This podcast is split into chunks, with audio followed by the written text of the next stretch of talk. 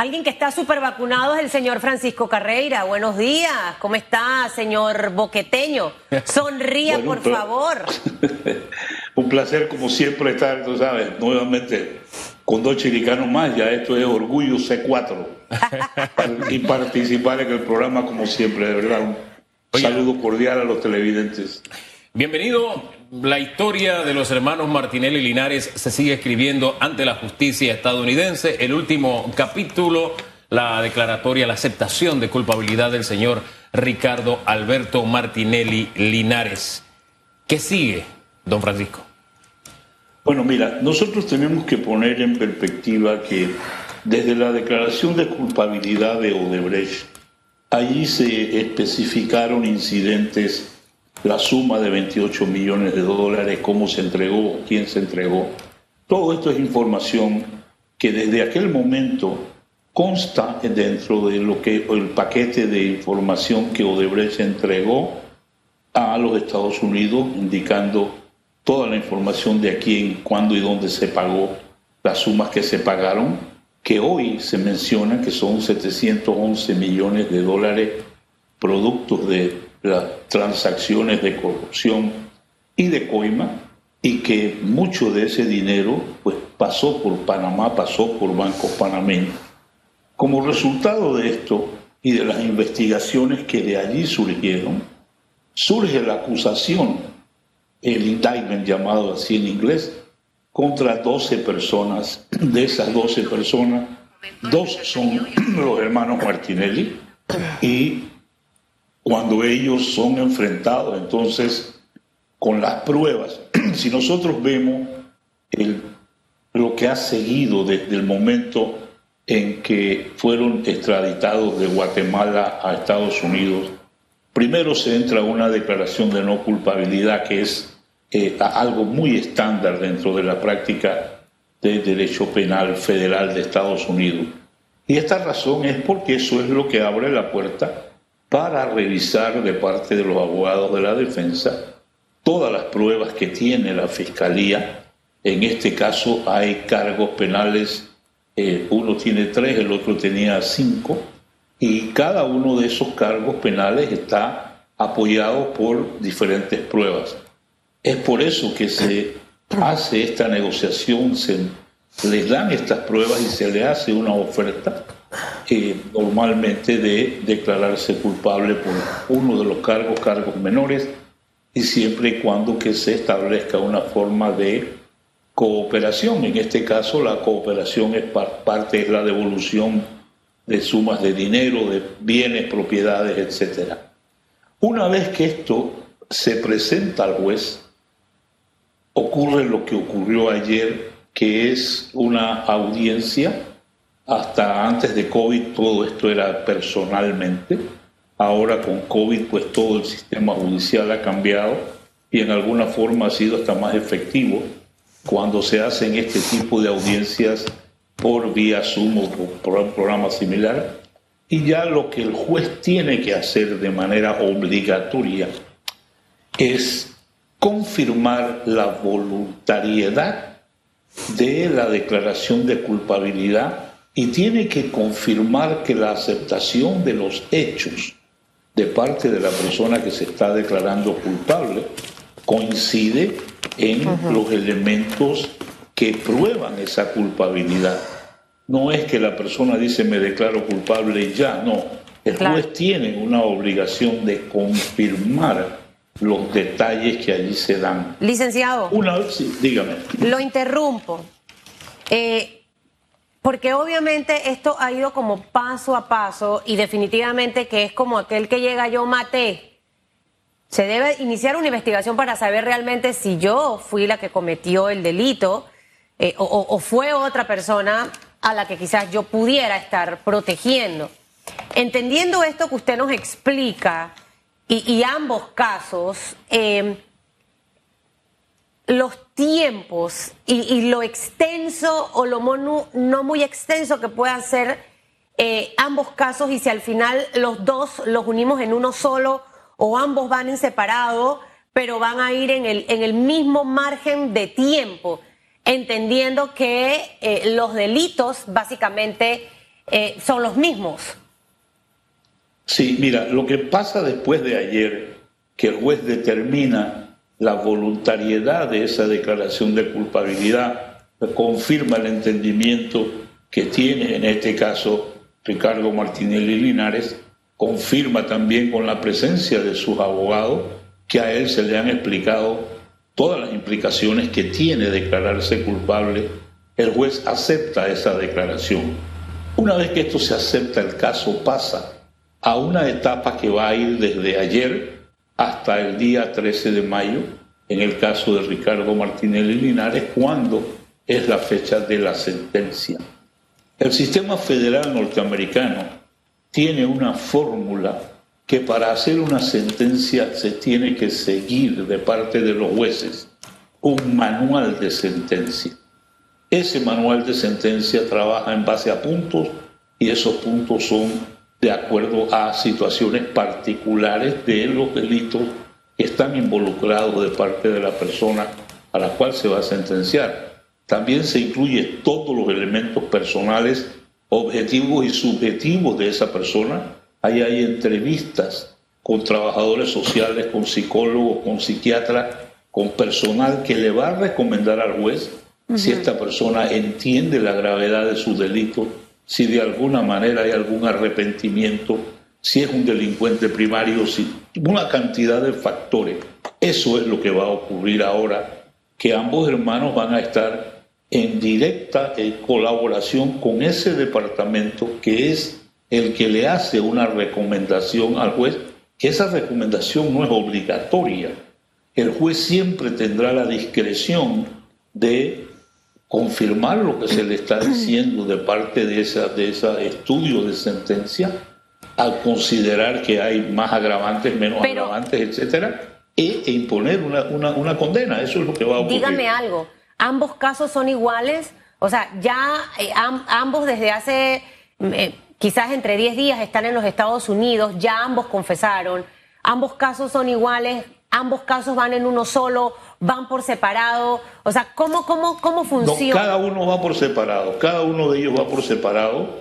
Eh, si hubiera sido un, solo caso, pues se hubiera esperado, teniendo ya a, a Luis Martinelli Linares en Nueva York, hubiera esperado al hermano al contrario, allá lo que se hizo fue adelantar la parte del caso de Luis eh, y ahora pues cuando llega el, hermano entonces él entra a su declaración.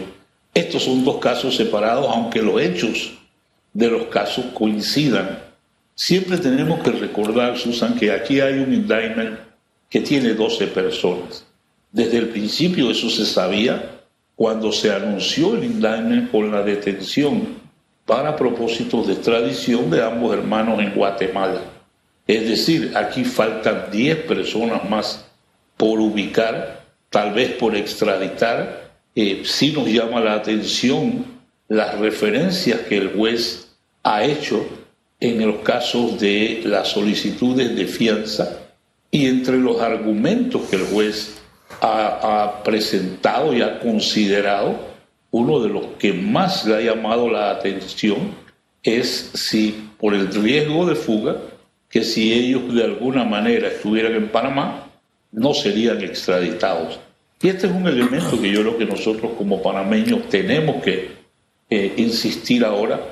¿Por qué? Porque hay 10 personas más en ese indictment que presumiblemente viven en Panamá, no han sido capturados en ningún otro país, no se ha indicado que son buscados porque esto nos da a nosotros una, un ojo morado dentro de todas estas circunstancias y es ese hecho desde que en la constitución del 46 se prohibió extraditar panameños. Ya usted, ya, usted disculpe, don Francisco, hablando sobre este tema de la extradición, eh, leía, leía, y quiero que me corrobore si es así, que usted está planteando que este tema de la extradición debe ser eliminado de nuestra constitución. ¿E-, ¿Esa de verdad es su tesis?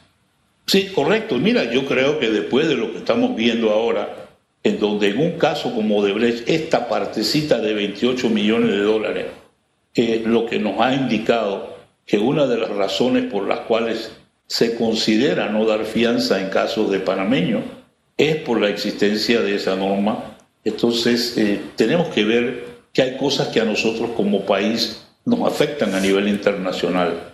Hemos firmado tratados, hemos suscrito acuerdos contra la eh, corrupción, hemos suscrito acuerdos contra la, el terrorismo, contra todo lo que tiene que ver con lavado de dinero, narcotráfico, etcétera. Pero nosotros seguimos protegiendo personas que están acusadas de delito. Yo creo que esta es hora de reconsiderar este tema en Panamá, si de verdad nos conviene proteger delincuentes, entre comillas, hasta que sean juzgados, o convivir con delincuentes aquí, eh, porque ese tipo de protecciones ya en el mundo de hoy definitivamente no son necesarias por la gravedad de los delitos que aquí estamos eh, hablando. Hombre, Cuando más nosotros país- vemos, sí. vemos, Hugo, que hay 711 millones de dólares involucrados, ¿cuánto de eso pasó por Panamá, se manejó en Panamá entre personas y bancos? Yo creo que eso es parte de lo que nos da a nosotros un nombre muy malo fuera de aquí y tenemos que hacer algo al respecto. Fíjese, es que, como decía el filósofo Cantinflas, ahí está el detalle. Sustrayéndonos de los nombres, totalmente, porque ese es un drama que de verdad uno tiene que respetar lo que está viviendo y no nadie quisiera verse en una situación como esa, y más frente a una justicia que sí funciona, ¿verdad? No la de papelillo que tenemos acá, la caricatura de, de justicia que tenemos. Sustrayendo los nombres yo creo que este es un tema que sí tenemos que abordar con seriedad. ¿Por qué le llamo caricatura de justicia? Hombre, porque le voy a poner un ejemplo. Odebrecht pasó tres años bajo la lupa, o sea, después de llegar a los acuerdos, de hacer sus denuncias, sus delaciones, etcétera, en los Estados Unidos, pasó tres años bajo la lupa de un oficial de cumplimiento. Cinco años. Cinco, Hoy, cinco años, perdón, sí. cinco Hoy, años, sí, cinco. Hoy, Odebrecht tiene hasta otro nombre. La historia de Odebrecht cambió. Odebrecht está haciendo negocios en Estados Unidos, se está ganando premios por la calidad de sus, de sus trabajos. Y nosotros acá todavía andamos que si Odebrecht le dio a este partido una donación y si al otro realmente participó de corrupción, todavía de verdad que nuestra justicia es una caricatura. Y más se caricaturiza, y disculpe y le cierro con esto para conocer su punto de vista, cuando nos enteramos de que el país estaba cerrado, de que estos muchachos tenían un via crucis saliendo, fueron a islas, fueron a otros países centroamericanos, y Panamá, un país que estaba cerrado, tuvo cambio ministerial a nivel de salud, le abrió las puertas y fue a último momento que los atraparon en, en Guatemala. Entonces esa es nuestra imagen de país, así se maneja la justicia de nuestro país, así mete los tentáculos la política en la justicia de nuestro país. Y creo que estos temas tenemos que revisarlo, mire, sustrayéndonos de los nombres, solamente por esos detallitos que les acabo de dar. No sé, siento que ya es hora de que nos pongamos los pantalones largos y, y asumamos que somos una república que medianamente tiene que respetarse. ¿No le parece? Es correcto, mira, yo creo que es parte de la lección que nosotros tenemos que tener las mismas pruebas que hoy permiten que se presenten acusaciones por parte del gobierno de los Estados Unidos por violación de las leyes federales de utilización del sistema bancario de, ese país para recibir o enviar fondos relacionados con actividades de corrupción eh, y de lavado de dinero, esa misma información estaba disponible a Panamá. Entonces, lo que nosotros tenemos que ver ahora es por qué, dentro de lo que ocurrió aquí, ninguna de las personas que tenía una obligación de delación fue utilizada como se debió haber utilizado. Cuando uno lee esos cuestionarios, en alguna forma son totalmente insuficientes. Si la persona no entiende lo que hay que buscar, pues lógicamente quienes tienen la obligación de delación, si no se les pregunta lo que se debe, pues vamos a oír muchas cosas que no queremos oír. Y es por eso que no hemos aprovechado la misma información que Estados Unidos le permite ahora juzgar panameños por delitos que no tienen nada que ver con, con Panamá, porque se está juzgando es por, el, por violación del sistema bancario de, de- de ese país a panameños y ahora mismo tenemos 10 panameños más que no lo van a revelar hasta que no sean debidamente arrestados. Y tenemos que tener muy claro otro tema con esto, Hugo, es esos casos no prescriben. Aquí, la mayor parte de los casos relacionados con todas estas actividades de corrupción se manejan, se demoran hasta que el caso prescriba. Es decir, nuestra actitud de proteger delincuentes continúa. Por eso es que tenemos que comenzar a pensar en hacer cambios y los cambios tienen que ser muy drásticos. Panamá ya debe dejar de proteger panameños que están involucrados en delitos por los cuales eh, pueden ser extraditados. Eso es parte de un compromiso internacional. Varias tareas pendientes. Eh, y definitivamente que enero del 2022, la semana pasada hablábamos de varias de esas tareas pendientes en materia de justicia. Esta sería otra tarea pendiente de lo que tenemos que revisar. Yo necesito hacerle tres preguntas para que usted de manera precisa nos las pueda responder. Este tema de los 10 nombres, de las 10 personas, de 10 involucrados más, de 10 nombres más que van a ser extraditados a los, a los Estados Unidos, esta información, el, el, peso legal en realidad que tiene, sale por rumores que corren, porque ayer de hecho corrieron varios fake news en relación a este, a este juicio, eh, para que nos hable un poquito de, del peso que tiene esta información.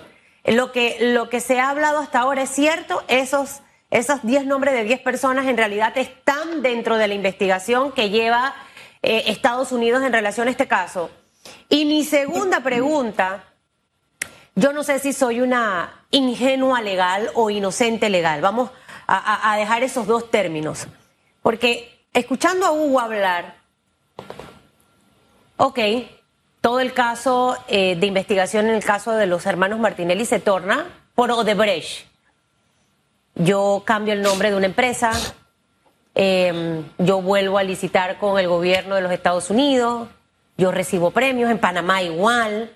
O sea, ¿cómo, una empresa que estuvo involucrada no solamente en Panamá, sino en muchos países en el mundo, licenciado Carreira, o sea, al final esto sí es legal, yo, yo cambio, pero soy lo mismo. O sea, quiero como entender, ¿sabe? Tratando de poner en la balanza las cosas como, como deben ser, de una manera objetiva y justa. Para que esas dos cosas me las pueda explicar, arrancamos con las 10 personas, por favor.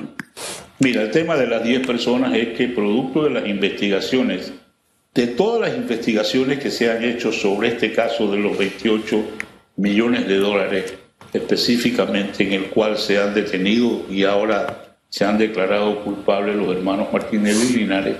Desde el inicio de esto se entregó al gobierno de Guatemala una declaración jurada de un policía eh, investigador de la Fiscalía de Nueva York, quien fue la persona que atendió directamente las investigaciones de esos casos, incluso tuvo conversaciones con los hermanos Martínez Linares sobre esos temas. Esta persona es la persona que indica eh, sumariamente en esa declaración que fue sometida en Guatemala el tema de cómo se programaron todas estas transferencias de y hacia Panamá, en este caso para lavar esa suma de 28 millones de dólares. Es como resultado de eso que de allí sale 12 personas involucradas, nosotros podemos asumir que son directivos de compañías, bancos, etcétera. De alguna manera se ha comprobado personas que participaron en esto, de lo cual los hermanos Martinelli y Linares ya se han declarado culpables. Este hecho de culpabilidad definitivamente compromete más aún a las personas que están mencionadas allí, que todavía no se han identificado por el tema pues, de cómo funciona el procedimiento. Pero eso no prescribe. Eh, Estados Unidos ha manifestado muy claramente que van a seguir, eh, tú sabes, tras esa pista. Y, no es un rumor de vereda tropical, es un hecho que sí están esos nombres de 10 personas más en, este caso. En, los documentos de indictment aparecen 10 personas, lo que pasa es que se le pone, en inglés se usa una fórmula que se llama John Doe 1, John Doe 2, como si usted dijera Juan Pérez 1, Juan Pérez 2, Juan Pérez 3, parmeño, sin identificar a estas personas hasta que no estén detenidas. Contéstame la segunda el otro tema del caso de Odebrecht, mira, Odebrecht se declaró culpable en ese mismo tribunal, ante el mismo juez que está recibiendo las declaraciones de los hermanos Martinelli y Linares, de participar en un esquema de corrupción. Ese esquema de corrupción les produjo a ellos más de 3.600 millones de dólares de ganancia. Esa fue la multa que le puso el tribunal.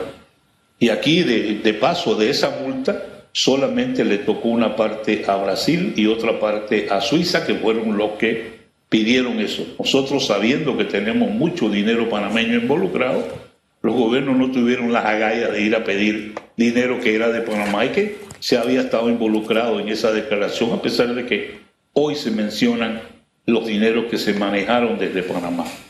Una vez que la empresa fue declarada culpable, pagó su multa, eh, se llegó al acuerdo de delación, eh, retiraron a todos sus ejecutivos para que se declararan culpables de participar en esa, eh, todo ese plan. Entonces la empresa se le exigió como condición para que siguiera trabajando la supervisión federal de un funcionario que garantizara que no iban a participar en actos de corrupción y ese funcionario lo nombró el mismo tribunal. Esa supervisión duró cinco años y es por eso que nosotros vemos que hay un cambio de nombre, vemos que la empresa sigue trabajando. Sigue trabajando ¿por qué? Porque tiene las credenciales y ahora, ahora se porta cinco bien. años, durante cinco años ha tenido una supervisión federal sujeta a una sentencia. Ahora Eso es parte, de- Fíjese, parte de un acuerdo. Fíjense en un detallito, porque ya nos pasamos de tiempo. Esto no es algo que beneficia a Odebrecht. Desde hace mucho tiempo, los, eh, los países donde la- más o menos la justicia funciona, en el tema corrupción se persigue a los corruptos, no a las empresas necesariamente. Por este trance ha pasado, han pasado grandes empresas como Microsoft, que ni siquiera cambió de nombre, y pagó una multa mayor Microsoft a propósito. Siemens Así es. también, y otras grandes empresas. Porque esa es la óptica cuando usted quiere perseguir al delincuente y hacerlo pagar. Pero solamente me queda una cosita. Entre los 10 nombres, los John Doe, uno de esos John Doe es el familiar, alto funcionario y familiar de estos dos muchachos. Esa es la referencia que se da dentro, de dentro del indictment. Cuando se hacen las acusaciones, ellos se están declarando culpables de participar en esa, eh, ser intermediarios en el evento de corrupción que ha ocurrido con este familiar que, que- que no, se, que no, se, no, se, no se menciona su nombre. De aquí a Pero mayo. el evento, el evento ocurre incluso desde diciembre del 2016, cuando Odebrecht se declaró culpable en ese mismo tribunal. De aquí, a Allí mayo, de aquí a mayo, licenciado, sabremos qué ocurrirá. Yo tengo una opinión muy personal. De hecho, aquí hemos hablado de muchas normas para evitar que empresas o personas que han tenido, eh, han sido condenadas a, a lo largo de una cantidad de años puedan nuevamente licitar. Yo tengo una percepción referente a eso. Siento que empresas sí, personas quizás no. Entonces, ¿sabe? Al final la justicia tiene que ser eso, justicia.